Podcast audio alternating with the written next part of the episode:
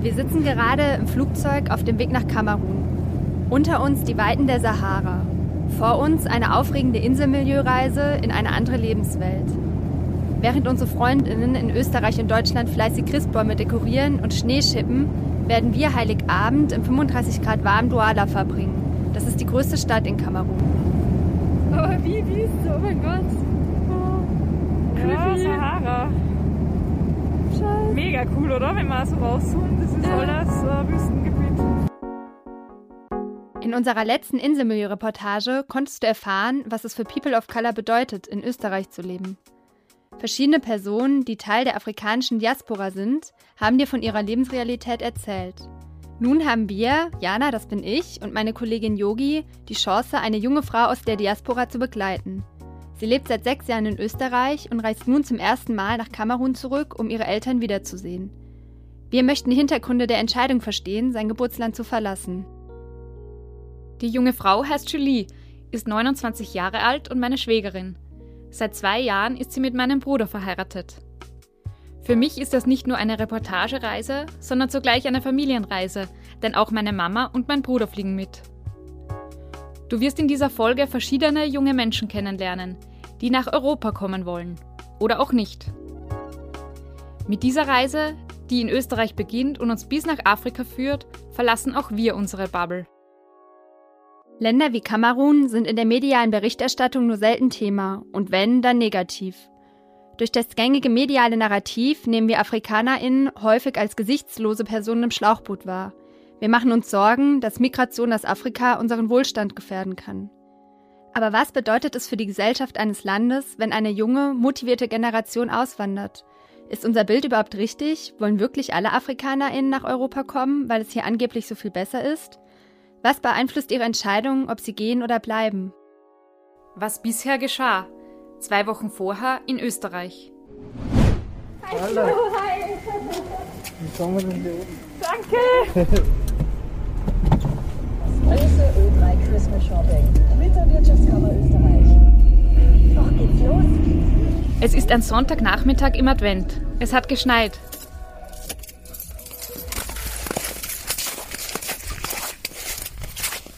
Unsere kleine Reisegruppe, bestehend aus meinem Bruder Florian und seiner Frau Julie, meiner Mama Gabi, Jana und mir, hat sich zu gemeinsamen Vorbereitungen im steirischen Leoben getroffen.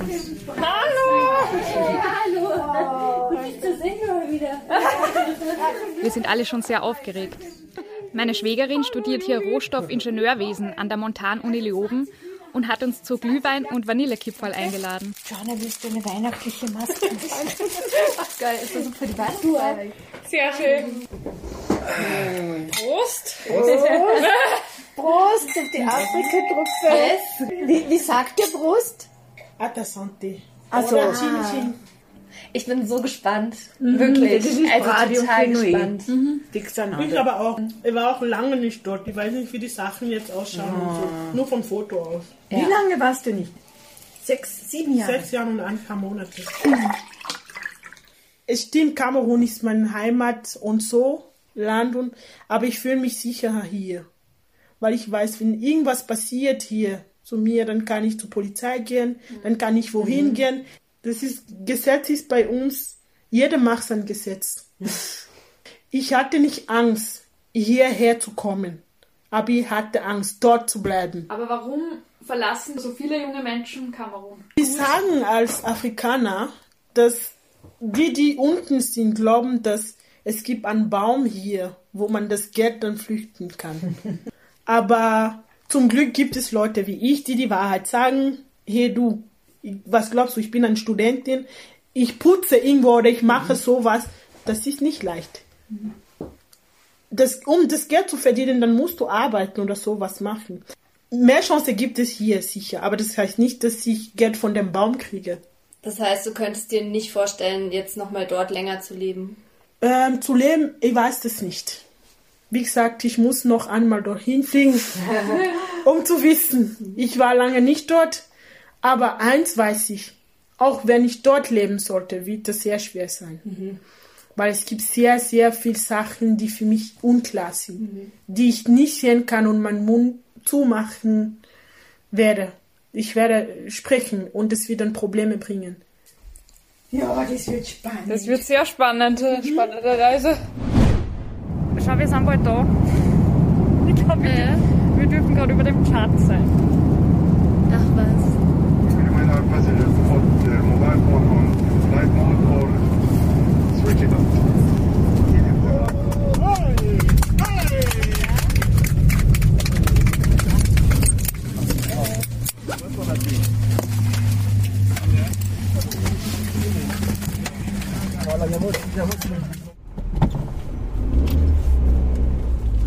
Ihr seid gut ja, angekommen. Du, ich bin so das, gespannt. das ist das Wichtigste. Yogis Mama, die hier in Kamerun von allen Mama Gabi genannt wird, und Julie sind ein paar Tage vor uns hingeflogen und holen uns vom Flughafen ab. Die, die ist so aufregend, die erste Fahrt Ja, vom Wahnsinn. Flughafen heim. Die ist eh gut, weil wir fahren durch die ganze Stadt. Ah ja, okay.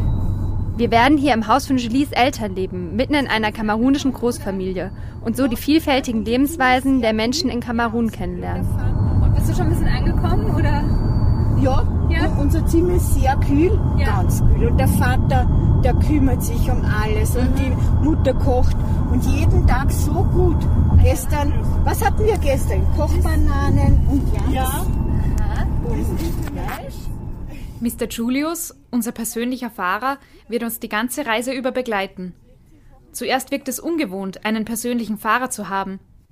Für uns ist das die beste und einfachste Option, um in der verkehrsreichen Stadt unterwegs zu sein. Ein Privileg, das sich die meisten hier nicht leisten können. Ah ja! Und gestern, Julius, wie sie, two men on a moped with a, a Glasscheibe. Eine riesige Oh Glas. Ja. Siehst du das? Ja!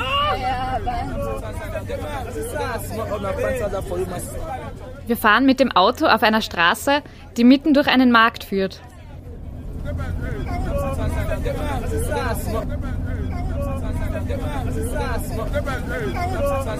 Links und rechts neben uns wird von Autoreifen über Früchte bis zur Second-Hand-Kleidung aus Europa alles angeboten, was man so braucht. Das Treiben ist bunt und laut und hat seine ganz eigene Dynamik. Wir sind hier mitten im Hochsommer angekommen. Die Luft draußen ist heiß und feucht, aber hier im Auto ist es angenehm kühl.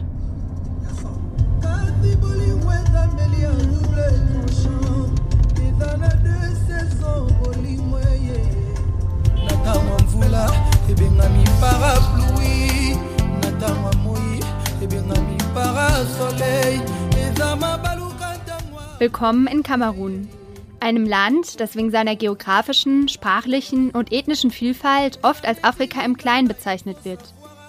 Ein sehr junges Land, in dem knapp 62 Prozent der fast 25 Millionen EinwohnerInnen jünger als 25 Jahre alt sind. Ein Land, das reich ist an Bodenschätzen wie Erdöl, Eisenerz, Gold und Diamanten. Gleichzeitig aber auch ein Land, das von Korruption beherrscht wird, in dem Geld und Beziehungen über Erfolg, Macht und die Vergabe von Arbeitsplätzen bestimmen und das noch immer merklich unter dem Einfluss seiner ehemaligen Kolonialmächte leidet. Ein Land, das seit 40 Jahren von demselben Präsidenten geführt wird, dem mittlerweile fast 90-jährigen Paul Biya, dessen in die Jahre gekommenes Regierungsteam in einem krassen Kontrast zu der sehr jungen Bevölkerung steht.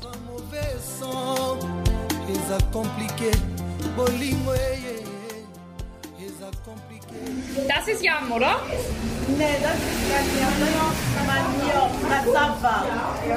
Ah. Ist anders. Das ist ja ein eigenartiges Ding. Wie findest du das, Julie? Ja, eigentlich ganz gut. Das mag ich sehr. Säuerlich. ist halt grün. Wir kommen an und machen uns mit den kamerunischen Gepflogenheiten vertraut. Zwei Familien, die nun miteinander verwandt sind, lernen einander kennen. Julie fühlt sich direkt wieder wie zu Hause. Ihre Eltern sind da, Geschwister, die hier leben oder auch über Weihnachten zu Besuch gekommen sind. Julies Nichten und Neffen freuen sich, sie zu sehen, obwohl sie noch ganz klein waren, als Julie nach Österreich gezogen ist. Ganz anders als bei uns kommt hier ständig jemand unangemeldet zur Tür herein. Es ist laut und es ist immer was los.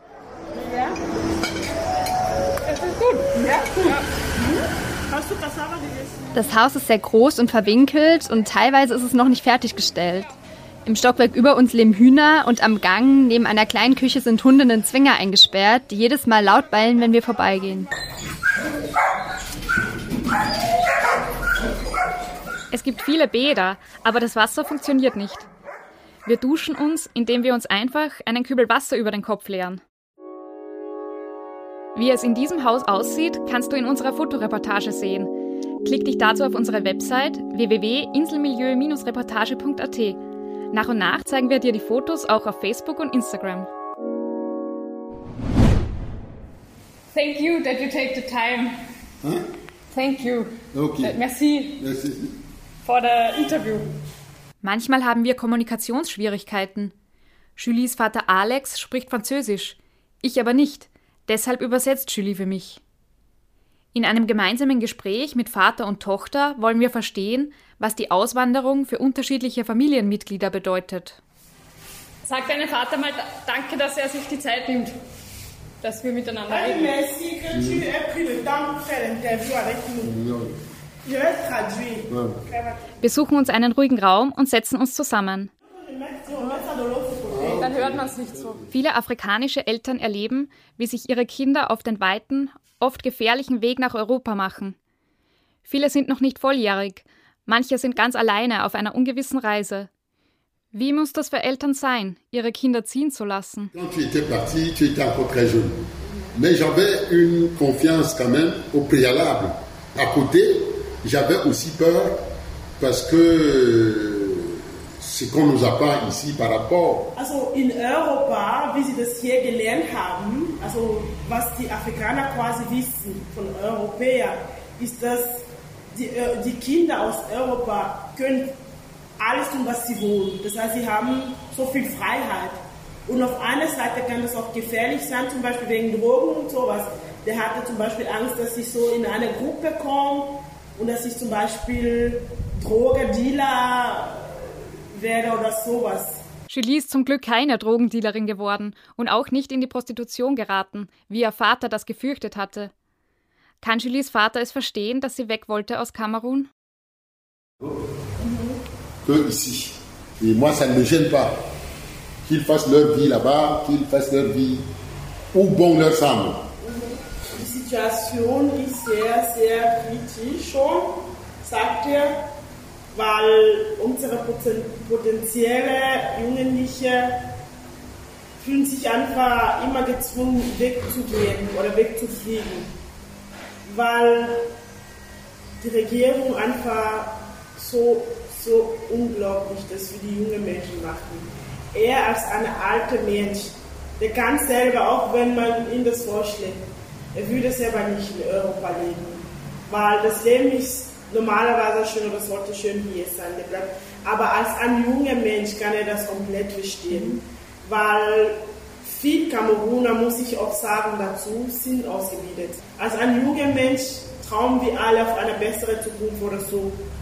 Man will schon was für sein Land machen, aber was macht dein Land für dich? Les- les- tous les problèmes qu'on a en Afrique et particulièrement au Cameroun proviennent de la mauvaise gouvernance. Es ist nicht, nicht, weil sie das wollen, aber eigentlich, weil sie auch, sie haben Recht auf ein normales Leben zu haben oder ein normales Leben zu leben, so wie jeder andere. Es sagt einfach, das wäre schon gut, dass die Regierung einfach eine Stimme zu den Jungen gibt und dass wir irgendwann Möglichkeiten auch hier haben werden. Aber solange das, das Leben quasi hier so ist, dann finde das auch sogar besser, dass sie weggehen. Weil keiner will so leben. Julies Vater denkt, es ist besser für sie, wenn sie in Österreich lebt.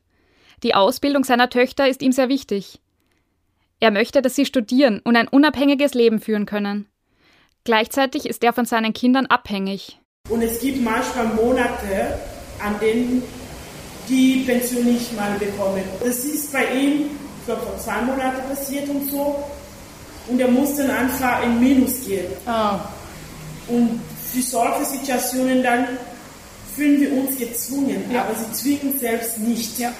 Weil es ist einfach von der Moralität. Mhm. Ich fühle mich einfach schlecht, wenn ich sie anrufe und frage, was habt ihr gegessen? Und sie sagen zu mir nichts. Warum? Weil sie nichts zum Essen haben. Mhm. Obwohl ich also vor einem vollen also Teller stehe oder sowas, dann habe ich keinen Appetit mehr. Dann will ich das sofort aufteilen. Es ist öfter so. Wir fühlen uns gezwungen, aber sie zwingen uns nicht. Ich glaube, das beschreibt ganz gut, wie sich das für Migrantenkinder anfühlen muss, deren Lebensentwurf nicht nur die eigene Selbstverwirklichung enthalten soll, sondern oftmals auch das Überleben der Familie im Geburtsland sichern muss. Julies Schwester Jenny war die erste aus der Familie, die mit 22 Jahren nach Europa gegangen ist. Drei Geschwister sind ihr gefolgt, nur eine Schwester ist geblieben. Sie ist die erste, die angefangen hat mit Unterstützung. Jenny musste dann quasi selber Vollzeit arbeiten Ja. und gleichzeitig studieren. Ja. Weil sie hat bemerkt, jetzt wird es eh unmöglich. Ich habe quasi noch vier Geschwister in Afrika und die Eltern arbeiten nicht mehr. Ja. Ich bin jetzt die Einzige, die hier arbeiten kann. Ja. Wie machen wir das jetzt? Also so kommt das. Das Es ist auf jeden Fall viel Druck für, für euch Kinder. Genau, so kommt das. Es ist, also viele Afrikaner erleben das. Ja. Eine Seite verstehe ich, dass ihr das nicht verstehen könnt, solange dass ihr noch nie in Afrika war oder so in einer Familie war, wo man die Realität erlebt. Aber wenn man selber kommt und dass man die Realität erlebt, dann hat man andere Gedanken. Ein Mann, der beide Realitäten sehr gut kennt, ist Emmanuel Kamdem. Er ist in Kamerun geboren, hat dort Politik und Rechtswissenschaften studiert und leitet heute den Kulturverein Chiala in Graz.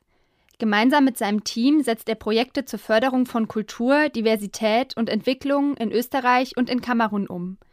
Kamdem hilft uns dabei, das Gespräch mit Julie und ihrem Vater Alex einzuordnen.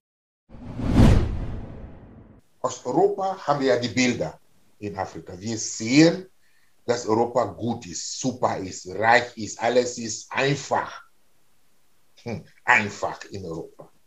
Das heißt, wenn du in Europa bist, musst du quasi viel mehr leisten als die, die zu Hause geblieben sind.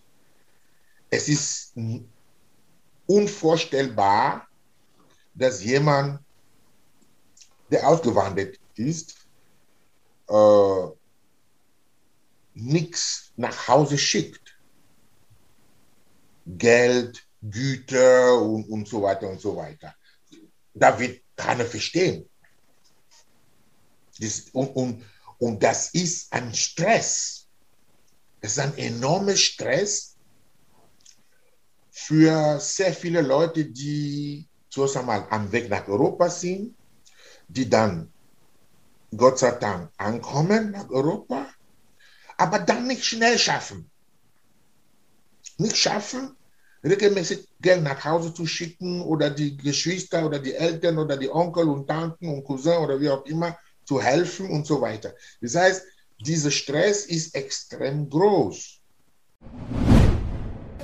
Liebe Weihnachten, weil es immer. Ja, Weihnachten verbringen wir dann eigentlich recht unspektakulär in kurzen Hosen und mit reichlich Essen gemeinsam im Haus von Julies Eltern. Wir haben noch eine Weihnachtstochter. Das heißt Wüste Noel. Julie hat einen riesigen Koffer voller Geschenke aus Österreich mitgebracht, die sie an alle ihre Familienmitglieder verteilt.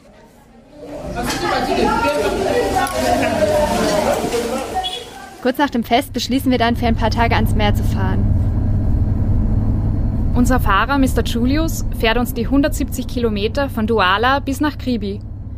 Häufig müssen wir Schlaglöchern auf der Straße ausweichen. Wenn wir aus dem Fenster schauen, sehen wir einen ausgedünnten Regenwald. Wow, was ist das? Was ist das? Was das ist? Das Hut. Hut? Regenwalder Mammutbaum. Krass. Da kommt der nächste. Hier ist eine andere. Oh. Nein, sollte du. Ja, da müssen viel sein, weil der Baum muss ja riesig. Da Ah, sie verkaufen das zu Europa. Lastwagen mit riesigen Urwaldbäumen fahren an uns vorbei. Sie werden als Tropenholztische oder Kästen in europäischen Wohnzimmern stehen. Auf unserer Fahrt geraten wir in drei Straßenkontrollen und müssen ordentlich blechen. He's the one saying that the money, the money, the money is not enough. No, no, no, no. We are not here.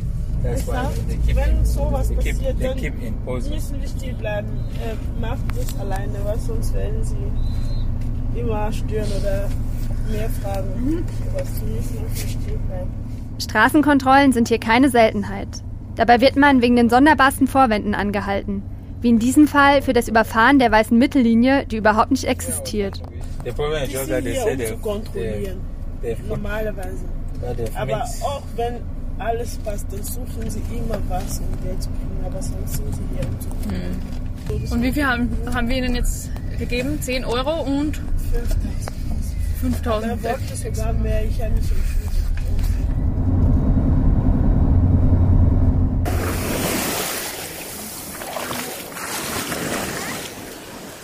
Raus aus der Stadt zeigt sich uns die landschaftliche Vielfalt Kameruns. Mit Palmen, Wasserfällen und kilometerlangen Sandstränden an der Atlantikküste.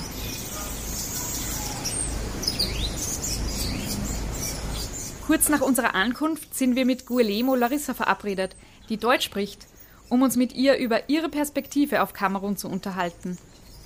Sie sitzt uns in einem bunten Sommerkleid aus afrikanischen Stoffen und mit Baby auf dem Arm gegenüber. Hast du schon angemacht? Ja, schon an. Die junge Frau ist zunächst nach Europa gegangen, aber wiedergekommen, um ihr Land zu verändern. Aber mein Plan war nur, diese Kenntnisse in Deutschland zu bekommen und dann hier in Kamerun einzusetzen. Ja. Warum ist dir das wichtig, dass du das in deinem eigenen Land einsetzt? Ja, mein Land ist mein Land. Niemand kann mein Land äh, äh, entwickeln. Ja, ich, ich möchte meinen Beitrag ja, leisten, um Kamerun auch wie Deutschland zu machen. Mit ihren 26 Jahren kann sie bereits eine beeindruckende Laufbahn vorweisen. Larissa, die ursprünglich aus dem Norden Kameruns kommt, hat ihren Master an der Uni in Göttingen in Waldnaturschutz gemacht. Nun arbeitet sie beim WWF im Campo Man Nationalpark. Sie ist dort für den Schutz der artenreichen Wildnis verantwortlich. Wie siehst du die junge Generation so in Kamerun? Glaubst du, wollen die meisten weg aus dem Land oder hier bleiben? Ja, die Mehrheit. Die Mehrheit wollen nur weg. Sie sehen keine Zukunft hier. Sie sehen, äh, äh, äh, es, sie sagen, es gibt nichts zu tun hier. Aber das ist ein bisschen komisch, weil bei uns ist es alles zu tun. Und wie, ja, alles ist noch prekär. Wir müssen alles machen. Und wie können die Leute sagen, dass es gibt nichts zu tun, es Ja. gibt keine Arbeit? Das ist ein bisschen komisch. Mein äh, Aufenthalt in Deutschland hat viel bei mir verändert. Ich habe gesehen, wie die Deutschen ihr Land lieben. Und ich habe mir gefragt, warum ist es so, ein junger Deutsch liebt sein Land so, aber bei mir ist es ganz anders. Warum ist das nicht so? Ja, diese, äh, äh, hast- diese Frustration, ich habe das verändert von Frustration bis eine Motivation zu sein. Ja. Man spürt, wie wichtig es hier ist, Kamerun voranzubringen. Larissa ist Teil einer jungen Generation, die die Möglichkeit nutzt, sich im Ausland weiterzubilden, aber gleichzeitig hoch motiviert ist, ihr Land zu verändern. Gebremst wird sie dabei nicht nur von der politischen Situation, sondern auch von Traditionen und Wertvorstellungen, wie beispielsweise der Erwartung, möglichst früh viele Kinder zu bekommen. Als ich nach Deutschland zurückgekommen war das das erste Ding zu tun, ein Baby zu bekommen. Ja. ja. Und wenn du gesagt hättest, du willst keine Kinder, was wäre dann, wäre das gegangen? Eine Katastrophe. Das wäre eine Katastrophe. Warum kein Kind? Bist du verrückt geworden? Oder was? Ja, bei uns Kinder muss man Kinder machen. Wenn man, wenn, wenn man äh, äh, diese Possibilität hat, ja, muss man machen. Und du, du teilst dir das mit deinem Mann gleichmäßig auf. Das ist hier wahrscheinlich auch nicht so selbstverständlich, oder? Äh, ja, wir teilen das gleichmäßig. Er macht das gern, wenn ich nicht da. Mhm. Aber ist es normal in Kamerun, dass man sich das so aufteilt? Es ist normal. Ja? Ja. Früher war das nicht äh, äh, so akzeptiert. Aber heute mit der Modernität, die Jungen sind auch ein bisschen äh, modern. Ja, die machen das auch gerne. Mhm. Aber ist das normal? Noch während ich das sage, merke ich, wie unangenehm und auch wie überheblich meine Fragestellung ist. Ich bin ganz erstaunt darüber, wie fortschrittlich Larissa und ihr Mann sich die Kinderbetreuung aufteilen. An diesem Beispiel wird mir meine rassistische Denkweise klar, dass Menschen in afrikanischen Ländern scheinbar noch nicht so fortschrittlich wären wie wir in Europa. Uns ist bei der Produktion dieser Podcast-Folge öfter aufgefallen, dass unser Blick von Klischees geprägt ist. Selbst wenn wir unser Bestes geben, das zu vermeiden, sind bestimmte rassistische Wahrnehmungsmuster tief in uns verankert. Was wünschst du dir für die Zukunft von Kamerun? Amour, wie sagt man Amour? Liebe? Liebe, ja. Wir müssen das Liebe von unseres Land ja, entwickeln, ja. Das haben wir nicht. Ja. So ist es. Das ist mein Wunsch für Kamerun und für Afrika. Wir sind in der Annahme nach Kamerun gekommen, dass viele junge Menschen ihr Land verlassen wollen, um sich in Europa ein neues Leben aufzubauen. In Wahrheit sind es nur zwei bis drei Prozent der Menschen in Afrika, die dauerhaft aus ihrem Land weggehen. Die meisten migrieren innerhalb des Kontinents.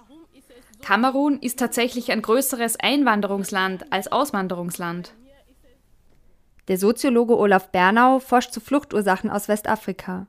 Er beschreibt Migration in afrikanischen Ländern als eine tief kulturell verankerte Alltagspraxis. Zirkuläre Migration nennt sich das Phänomen, wenn junge Menschen in andere Länder ziehen, um dort durch Aus- und Weiterbildung eigene Lebensperspektiven zu entwickeln und dann zurück in ihr Herkunftsland gehen, um dort etwas zu verändern.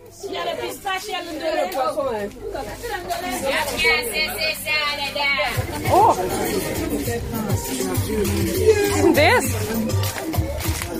Angetrockneter Fisch. Kohle. Hey, schau, Kohle verkaufen. Wow. Hey. Aber es ist immer viel los. Schau dir mal ein bisschen das Geld aus. Ja. Genau. Das hat so eine schöne Farbe.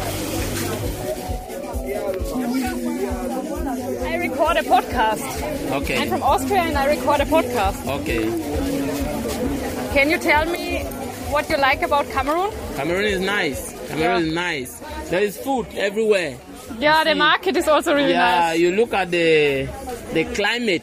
Yeah. It has a moderate climate, which is not found in other countries. Yeah. Uh, Cameroon has uh, mountains. We have lakes, uh, natural resources. Yes.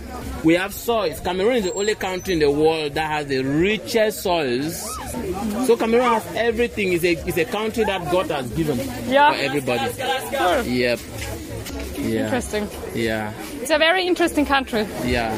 Cameroon is a nice country. Thank you. Yeah. Have a good day.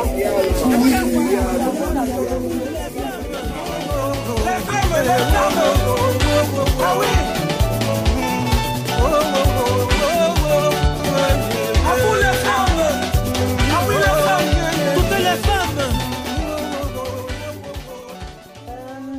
Stuhl einfach noch? Wir Da ist noch ein Stuhl. Genau, dann holen wir noch einen Stuhl ja die rein. Handtücher. Ach so, dann hol ich mal noch einen anderen Stuhl rein, Ja, ja, oder? kannst du. Super. Was liebst du an Kamerun? Alles. Mir macht es Spaß. Mir macht es Spaß, hier zu leben. Ich fühle mich hier akzeptiert, anerkannt. Und ich glaube, das ist auch ein Ding, weshalb mir das Leben hier wirklich voll gefällt. Die Stimme mit dem Berliner Akzent gehört zu Dagmar Kurm. Sie ist in Berlin geboren und aufgewachsen, lebt aber inzwischen seit über 25 Jahren in Yaoundé, der Hauptstadt von Kamerun. Dort hat sie eine Grundschule aufgebaut. La Patience, die Geduld. So heißt die Schule, in der derzeit 19 LehrerInnen 263 Kinder unterschiedlichen Alters unterrichten. Bevor sie 1987 gemeinsam mit ihrem kamerunischen Mann nach Yaoundé gezogen ist, hat sie das Land einige Male besucht.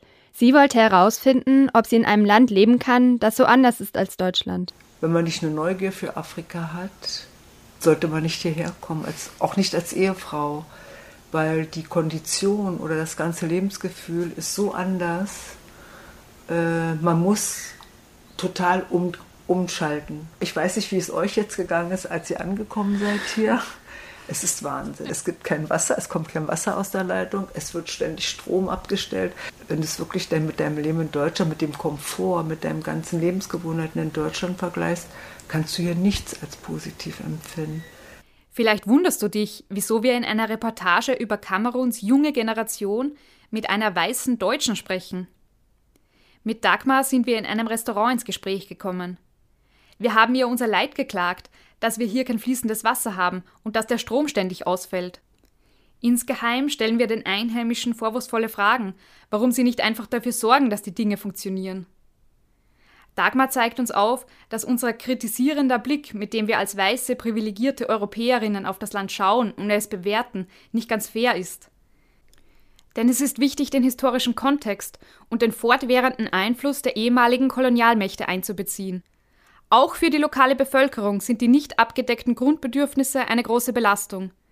Selbst dann, wenn sie im Alltag eine große Gelassenheit mit diesen Mängeln an den Tag legen, kritisieren viele von ihnen die Regierung dafür. Wenn man vergleicht, geht man hier unter. Man muss sehr, sehr viele Abstriche erstmal machen, aber es gibt, für mich gab es dann wieder andere, andere Sachen, die, die, die positiv waren. Du lernst hier eigentlich auch mehr deine Ruhe zu bewahren. Also mir ist es so gegangen, ich bin eigentlich ein wahnsinnig hippeliger Typ und, und, und, und äh, stressig eigentlich auch. Und dann sage ich mir, das nicht, soll nicht sein. Weißt du, du legst ja dann auch eine andere Lebensphilosophie zu. Ja, ist gut, dann ist es nicht, dann wartest du morgen ab oder übermorgen ab. Mhm. Und, und daher, und dann kommst du auch klar. Du kannst ja nicht ständig hier nur, nur meckern oder nur, mhm. wo willst du damit hinkommen? Aber das ist eben auch wieder unser Ding ist unsere, Leben, ist unsere Lebensart so, äh, so positiv? Nö. Man stresst sich für vieles, wo man auch sich gar nicht stressen müsste. Du lernst eigentlich wieder so die, so, so die kleinen Sachen, dich voll darüber zu freuen. Oh, wenn zum Beispiel bei mir mal drei Tage Wasser laufen, ja, es geht, es gibt Wasser. Ja, du kannst duschen. Das sind so dann so ganz andere Sachen, ja. Gut, ich, ich muss auch sagen, ich habe mir vielleicht meine zwei Inseln aufgebaut. Haus, wo ich wohne, mit Familie und dann äh, Schule, mein Arbeitsplatz, mein Arbeitsfeld. Das sind zwei Umfelder, die ich mir, die ich mir gestalten konnte, so wie ich es wollte. Also ich fühle mich hier wirklich einfach wohl. Mhm. Auch wenn es kein Wasser gibt, und ja, es, es ist so. Ich fühle mich da wirklich wohl. Also ich hätte im Moment keine Lust, in Europa zu leben. Und wie hast du dich als Weiße integriert? Oder was bedeutet es, sich zu integrieren? Integrieren ist, dass du die Gesellschaft akzeptierst und dass du nicht versuchst, mit deinen deutschen Ideen oder deinen deutschen Lebensstil hier durchzusetzen oder den anderen aufzudrücken. Du kannst nicht deine Lebensideen oder deine Grunderziehung, die du dort hattest, mit hierher bringen und dann sagen, ihr müsst jetzt alle so wie ich. Du musst also in diese Kultur hier eintauchen können. Du musst diese Gesellschaft akzeptieren, wie sie ist. Und du musst dich auch in der Familie integrieren. Du kannst dann bestimmte Wege für dich selbst finden, dass du sagst, das zieht mich raus, mache ich nicht, lass mich in Ruhe. Aber auch zum Beispiel gerade so äh, die Generation meines Mannes, das ist eine Generation, die sind total mit ihren, in ihren Traditionen groß geworden. Und die kannst du nicht einfach sagen, nee, mache ich nicht, geht nicht. Aber du, wenn man dir die Möglichkeit gibt, du kannst abwägen. Weißt du, was du für dich positiv, was du, was du akzeptieren kannst, wo du mitmachen kannst. Und dann ganz einfach auch, wo du sagst, nee, mache ich nicht, gefällt mir nicht, kann ich nicht verinnerlichen, tut mir leid, ist nicht mein Ding. Und es gibt eben bestimmte Sachen, die, die kannst du einfach von, von der Logik her nicht akzeptieren, gerade was so Tradition und so anbelangt. Es geht nicht, sorry. Wenn Dagmar von Tradition spricht, dann meint sie vor allem auch die starke Einbindung in die Gemeinschaft des Dorfs und in die Familie. In den Gesprächen wurde mir Familie immer wieder als ein Ort beschrieben, an dem man sich gegenseitig unterstützt, auch finanziell, und Verantwortung füreinander übernimmt. Mir wurde der Wert, den das gemeinschaftliche Leben hat, erklärt und gleichzeitig auch die Nachteile aufgezeigt. Wenn du Geld hast und beruflich erfolgreich bist, erwartet die Gemeinschaft von dir, dass du ihnen von deinem Geld abgibst. Wenn du dir ein Unternehmen aufbaust, erwartet die Gemeinschaft von dir, dass du die Familienmitglieder anstellst oder Leute aus dem Dorf. Diese Erwartungen können dazu führen, dass einige Menschen den beruflichen Erfolg meiden, was wiederum die Entwicklung des Landes bremst. Eine weitere Folge davon ist, dass Arbeitsplätze immer wieder von unqualifizierten MitarbeiterInnen besetzt werden, was vor allem in Berufen der Verwaltung, Politik oder Wirtschaft negative Auswirkungen auf die Lebensbedingungen in Kamerun hat. Ähm, du leitest eine Schule. Ja. Welches Bild vermittelst du oder was ist dir wichtig zu vermitteln? Dass ich sage, dass die Kinder lernen müssen um ihre Zukunft. Die sollen nicht darauf bauen, was ihre Eltern haben. Das, was ihre Eltern heute haben, ist nicht sicher, dass sie das morgen noch haben. Hm. Die sollen arbeiten, die sollen lernen, die sollen die Grundschule als Basis nehmen, Äh, die sollen Schwämme werden, die aufsaugen. Was ihnen immer bleiben wird, das ist, wenn sie intelligent sind. Dann, damit kannst du dann immer weiterkommen. Das Äußere ist ein, äuß- ein äußerer Schein, das sage ich auch meinen Mädels. Aber wenn ihr intelligent seid und ihr mit dieser Intelligenz erschafft, ein Studium abzuschließen und wirklich beweist, wenn ihr euch ausdrückt, dass ihr wirklich was zu sagen habt, dann kriegt ihr Arbeit. Und mit dieser Arbeit könnt ihr euch dann ernähren und eure Kinder und eure, selbst eure Familien. Ich sage zum Beispiel zu meinen, zu meinen Kindern, ihr sollt nicht auswendig lernen. Ihr sollt einfach einen Text lesen und den interpretieren können. Und diese Interpretation, dieser Dialog ist ganz wichtig. Ihr, ihr, ihr sollt nicht bloß einfach laufen, wenn ich euch jetzt sage, lauf da lang, dann könnt ihr mir auch die Frage stellen, Frau Kurm, warum? Stellt einfach, lernt einfach zu fragen, warum. Auch aus, nach außen hin, euren Eltern, wenn die was sagen, warum soll ich das jetzt machen? Warum willst du das? Dass ihr lernt, selbstbewusst zu werden. Und dass ihr habt auch das Recht, mal Nein zu sagen. Dagmar meint, Selbstbewusstsein wäre eine der wichtigsten Eigenschaften, die junge KamerunerInnen für ihre Zukunft und die Zukunft des Landes brauchen. Kamerun ist nur auf dem Papier eine Demokratie. Präsident Paul Biya ist ein knallharter Diktator, der vom Westen, vor allem von Frankreich, gestützt wird und selbst lieber in der Schweiz lebt als in seinem Land. Nicht alle in Kamerun können diesen Umstand so offen ansprechen wie wir, denn seine Machtinstrumente sind Angst und Bestechung. Selbstbewusstsein auch gegenüber den ehemaligen Kolonialländern Deutschland, Großbritannien und Frankreich, die nach wie vor in Kamerun mitmischen und sich an seinen Ressourcen bereichern. Wir können nicht einfach äh, tun, als ob die Geschichte nicht gegeben hat. Weil die Beziehung zwischen Afrika und Europa äh, seit 5, 6, 700 Jahren war eine sehr, sehr aggressive Geschichte, eine sehr aggressive Beziehung.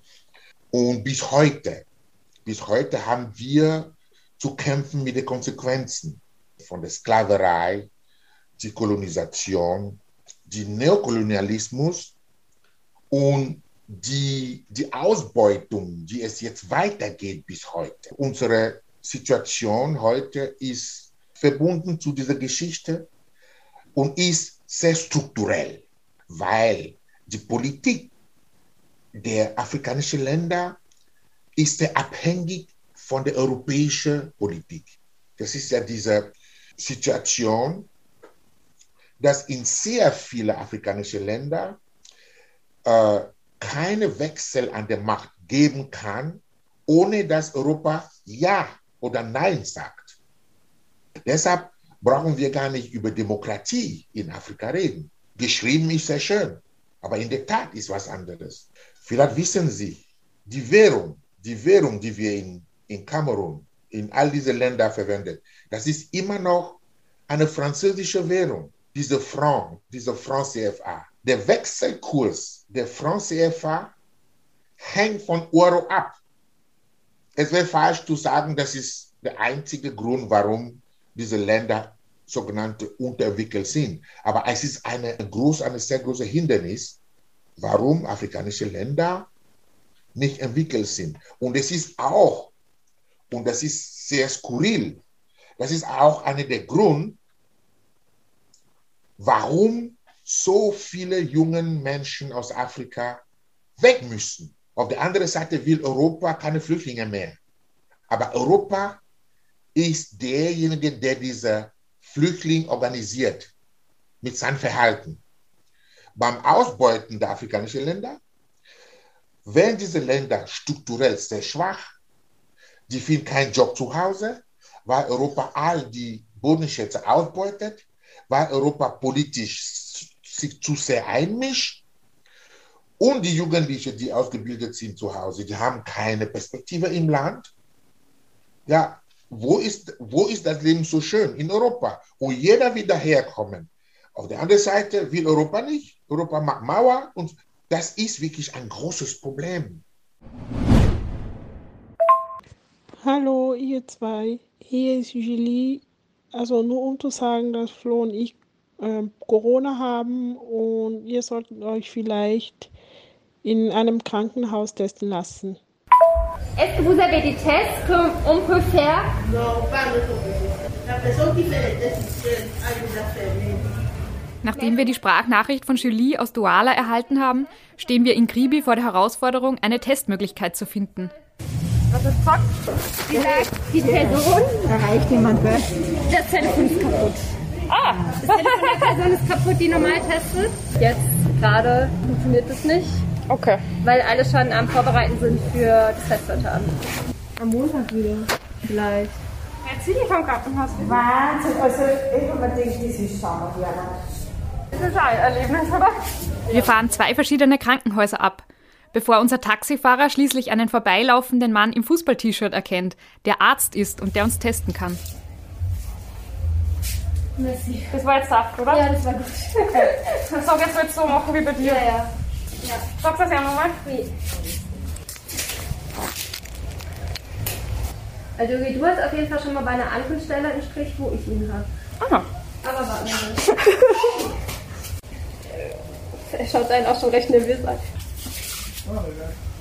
Ça, c'est moi, je ne sais pas. Ça, on attend. Positif. Ah oui, okay. Du hast, Mama und ich sind du positiv. bist positiv? Okay. Ah, jetzt, okay. Wie war das Ergebnis? Wir beide sind positiv. Während sich Yogi und Gabi in Quarantäne begeben, reise ich alleine nach Douala zurück, um unser letztes Interview zu führen. Es fühlt sich irgendwie falsch an, meine Reisegruppe in Kribi zurückzulassen. Gleichzeitig bin ich gespannt auf die Begegnungen, die vor mir liegen. Beispielsweise mit Cedric, den wir zu Beginn unserer Reise beim Einkaufen im Supermarkt kennengelernt haben. Er arbeitet dort als Einkaufswagenschieber und es ist uns aufgefallen, weil er uns auf Deutsch angesprochen hat. Mit ihm bin ich in Douala verabredet.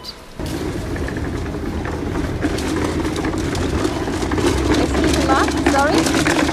Est-ce que tu connais Cédric Cédric, tu connais Cédric Il travaille encore Ah, ok. Non, non, non. Non Rien. Moi, je cherche euh, Cédric.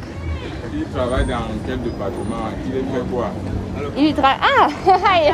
Warst du da? Ja. Okay. Cedric hat gerade Mittagspause. Der junge Mann mit dem dunklen Shirt, den funkelnden Augen und dem kleinen Wörterbuch unterm Arm und ich suchen uns einen ruhigen Ort für das Interview. Mich interessiert, warum er so gut Deutsch spricht. Mein Onkel hat mir gezwungen, also Deutsch zu studieren, weil er hat irgendwo gelernt, dass die Lebensbedingungen dort sind sehr gut.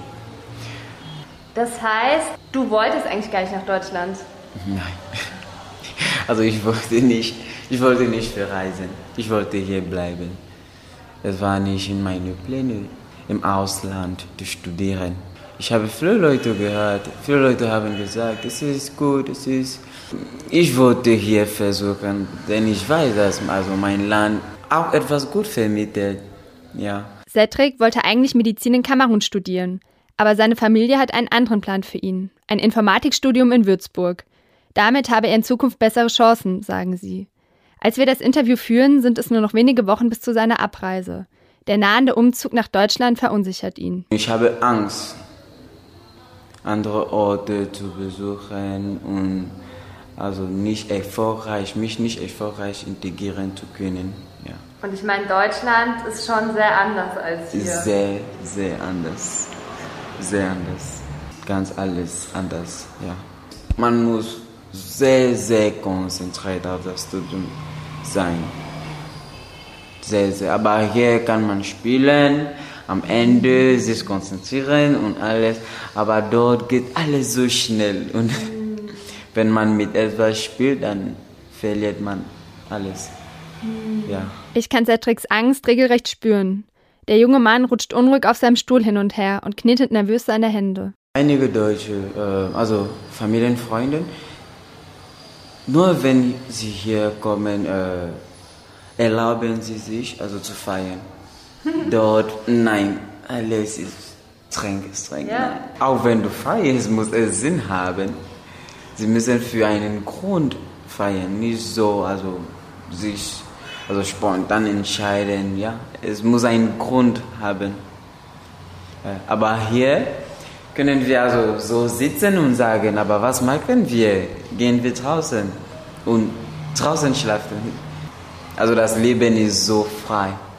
So, man muss nicht alles begrün- begründen. Ja. Aber ich schaffe das.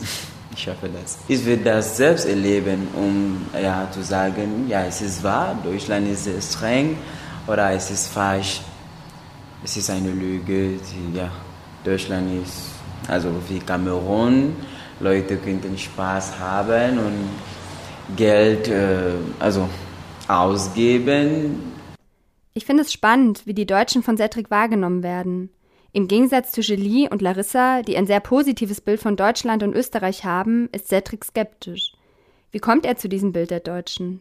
äh, von dem Internet, Leute in YouTube, die äh, ihre Geschichte erzählen. Die Mehrheit sagen, die Tagesordnung, Schule, Arbeit, Schule, Arbeit, Schule, Arbeit. Also die, Frei, die Freizeit sind sehr knapp. Leute entspannen sich sehr selten. Und du hast gesagt, dass äh, dein Onkel dich überzeugt hat, das Ja. anders zu machen. Aber das heißt, deine Familie hat schon auch einen Einfluss auf deine Entscheidung. Es ist so hier in Afrika. Ja. Also wir versuchen die Anforderungen von Papa und unsere Anforderungen und also zu, zu verbinden und etwas, also ein Kompromiss ja, zu finden. Papa nicht wütend machen und auch die, die, die Träume die, ja, nicht verlassen. Lebst du gerne in Kamerun? Also ich liebe mein Land. Die Lebensbedingungen sind nicht äh, also sehr schön, aber wir kommen. Ja. Mich fasziniert Cedrics Entschlossenheit, sein Leben im eigenen Land gestalten zu wollen. Seine Eltern sind pessimistischer, was seine Zukunft in Kamerun angeht. Vielleicht, weil sie schon länger in dem Land leben, dem Einfluss der Regierung schon länger ausgesetzt sind oder die Korruption schon länger ertragen.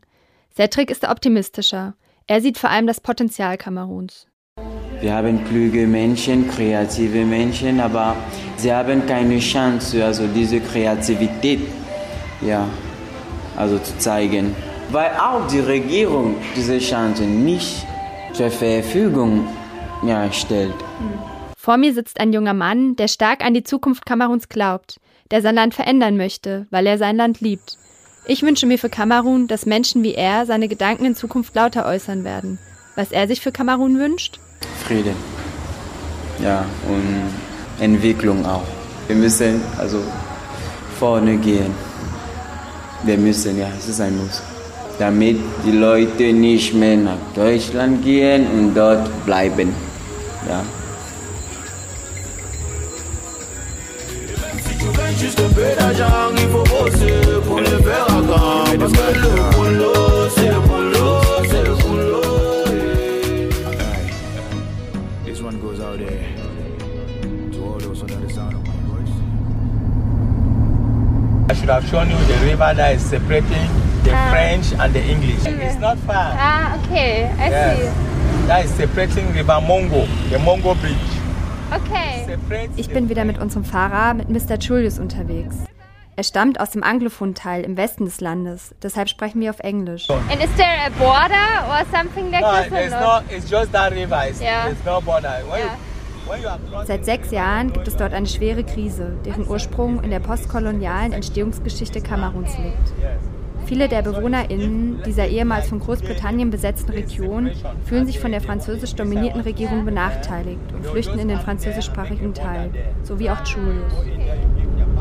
Right now, is it dangerous to live there? I mean, for your family? It's dangerous because you don't know.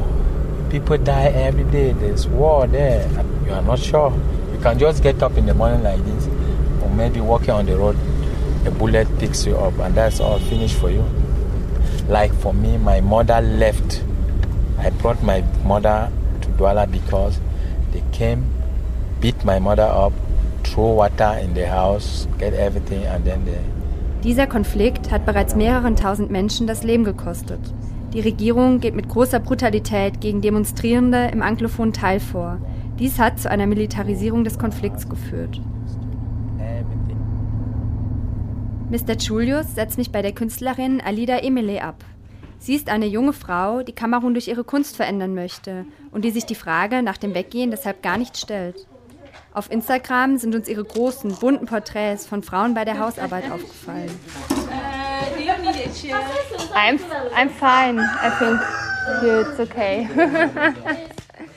ich besuche Alida in ihrem Atelier im Innenhof ihres Hauses. Sie erwartet mich bereits und hat einige ihrer Bilder aufgestellt, die sie mir gerne zeigen möchte. Sur la, la plupart des temps, sur mes travaux, on va voir euh, des femmes qui donnent euh, le pain aux, à, aux enfants, qui lavent le pied. Äh, Shadow Woman, so heißt die fortlaufende Serie, an der Alida derzeit arbeitet. Sie ist eine Hommage an die unsichtbaren Heldinnen, die in ihren eigenen Familien oder zusätzlich in fremden Haushalten viele Stunden lang schwere Hausarbeit verrichten und dafür so wenig Lohn bekommen, dass es kaum ausreicht, um die Miete zu bezahlen. Alida Imele nimmt mit ihrer Arbeit an der aktuellen Care-Diskussion teil. D'autres femmes qui tiennent euh, le, le balai sur l'épaule en fait.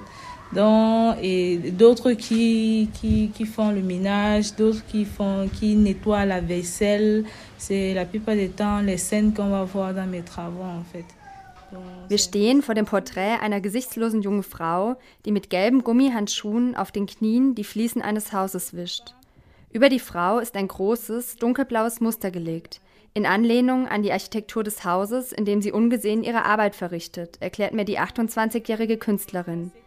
Alida hat mit ihren Werken weltweit Preise gewonnen. Dieses Bild wird in wenigen Wochen im Zentralmuseum in Utrecht in den Niederlanden hängen. Le but de mon travail, en fait, c'est de mettre en avant ces, ces femmes-là en, en question. Alidas Ziel ist es, dass die Hausarbeit von Frauen gesehen und wertgeschätzt wird. Für ihre Bilder verwendet sie bunte Farben und außergewöhnliche Formen. Sie stellt so die körperliche Stärke der Frau ebenso dar wie die ermüdenden und schwierigen Arbeitsbedingungen. Unbezahlte Care-Arbeit ist auch für Elida ein Thema. Sie trägt ihr Baby Arthur auf dem Arm, während sie ihre Kunst produziert.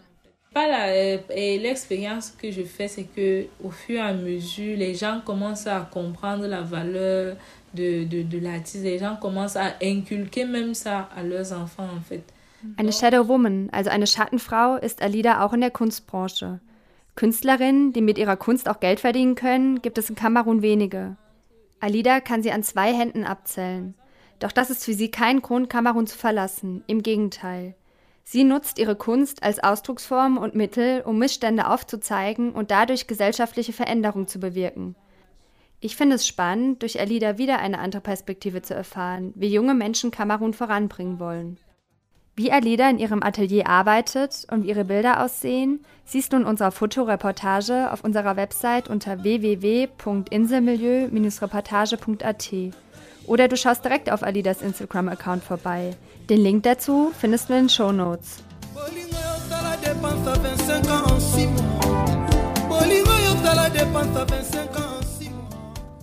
Nach eintönigen Tagen im Hotel in Kribi waren unsere Corona-Tests dann irgendwann endlich negativ und meine Mama und ich haben unsere Corona-Quarantäne beenden können. Am Ende der Reise sind wir alle wieder in Douala vereint.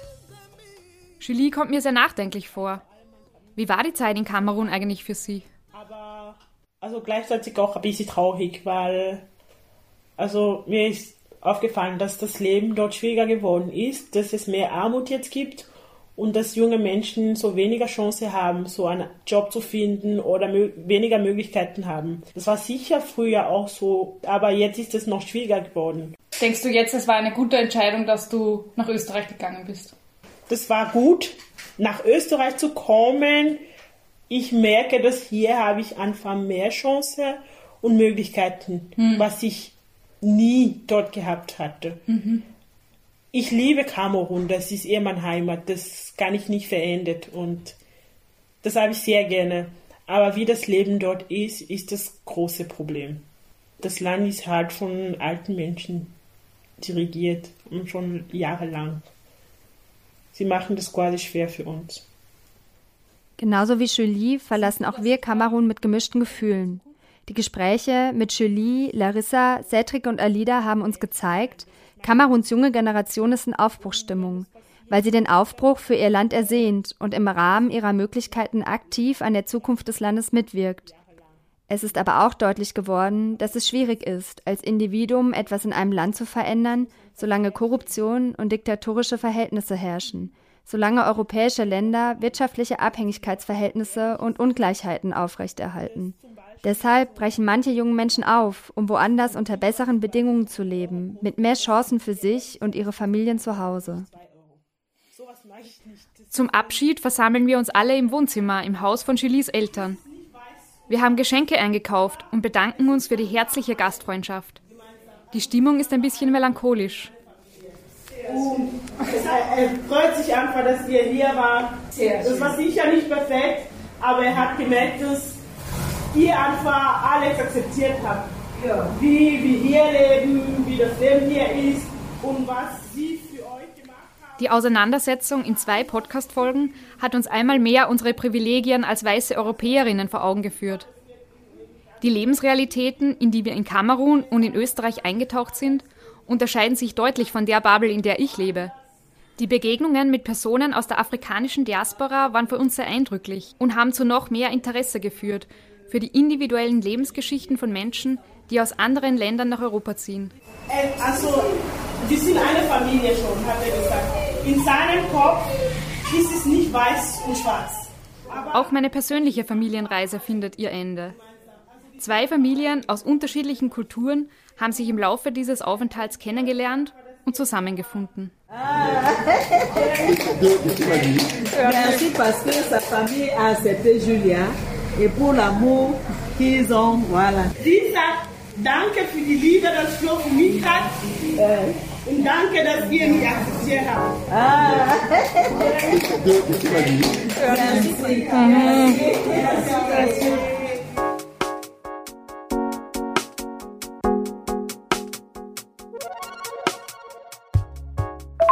Hallo Jana, hier ist Cedric. Äh, Ich hoffe, alles bei dir super geht. Bei mir ist alles, alles in Ordnung, ja. Äh, Also, wie du schon weißt, bin ich vor kurzem nach Deutschland gezogen. Das Zusammenleben mit dem Deutschen ist so unterschiedlich. Jeder kümmert sich um seine Angelegenheiten. Außerdem ist das Sozialleben so zurückhaltend. Die Kameruner sind also mh, Öffner und einladender, ja, als die Deutschen. Ein weiterer Aspekt ist auch das sogenannte das Laissez-faire oder Freiheit. Ich vermisse einfach nicht gezwungen zu sein, meinen Müll zu sortieren, bevor ich ihn wegwerfe. Und auch meine Musik, ja, in jeder gewünschten Tone zu hören. Hier muss man nicht laut Musik hören, um die Nachbarn nicht zu stören. Pff. Zu viel Regeln überall. Ja, es gibt so viele Regeln.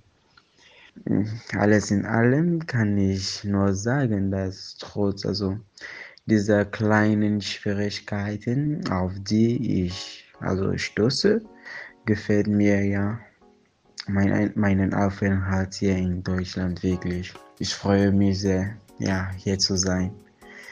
Also, tschüss.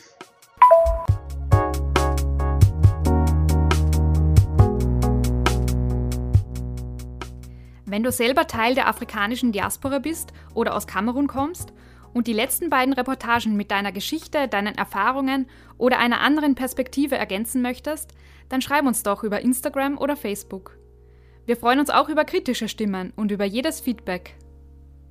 Wenn du noch tiefer in das Thema einsteigen möchtest, empfehlen wir dir die Folgen Ach Kamerun vom Podcast Afrika für Allmanns, 55 Countries, der Afrika-Podcast und Journey Stories, Geschichten von Flucht und Migration.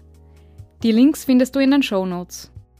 Wenn du diesen Beitrag und unsere Arbeit unterstützenswert findest, kannst du folgende drei Dinge tun. Hilf uns dabei, Inselmilieu bekannter zu machen. Teile die Folge und erzähle deinen Freundinnen davon. Hinterlasse uns eine 5-Palm-Bewertung bei Spotify, Apple Podcast oder wo auch immer du diese Folge anhörst. Unterstütze unsere Arbeit über die Crowdfunding-Plattform Steady. Mit einem Beitrag deiner Wahl ermöglichst du es uns, weitere Inselmilieu-Reportagen zu produzieren. Den Link dazu findest du in den Show Notes. Wie immer gibt es auch zu dieser Folge eine Fotostrecke. Die Fotos findest du auf unserer Website, auf Instagram und auf Facebook.